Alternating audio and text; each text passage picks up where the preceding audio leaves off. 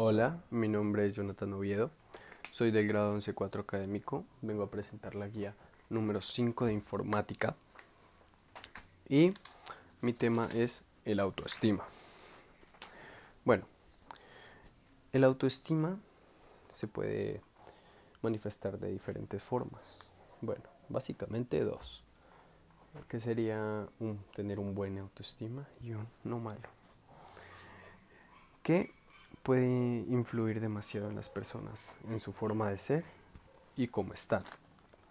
Los primeros años de una persona son los más importantes, porque aquí es donde se fortalece y nace.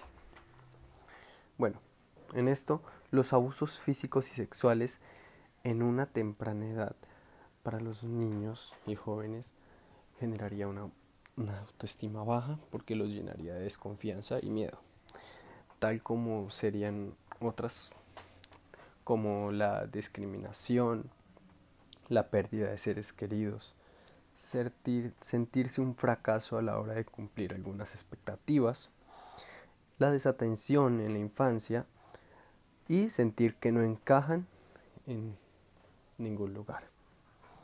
Bueno, las personas adultas. Bueno, ella se manifestaría de esta manera. Sería tales como afrontar situaciones de desempleo o condiciones laborales precarias, verse empujado por la presión social para seguir sus normas, el padecimiento de enfermedades que dificulten las actividades cotidianas. Y el padecimiento de exclusión social.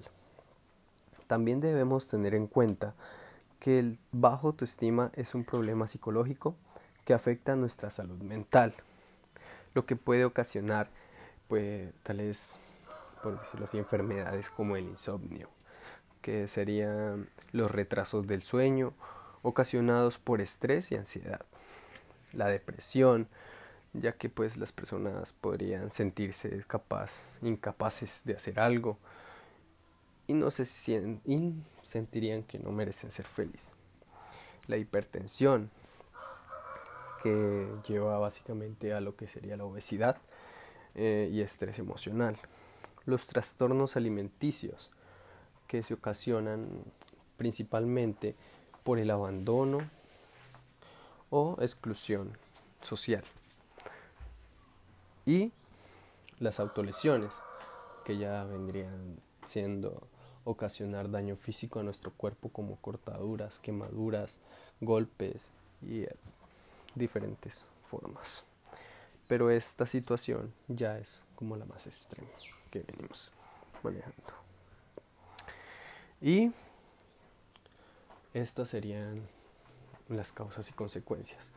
Pero recordar que todo en la vida no es malo. También deberías cambiar tus pensamientos.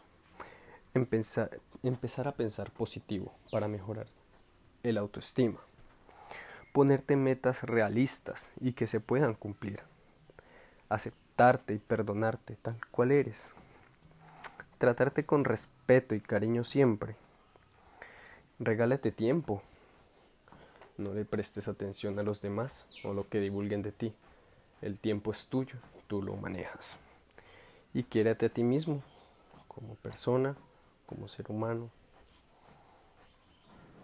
como ciudadano.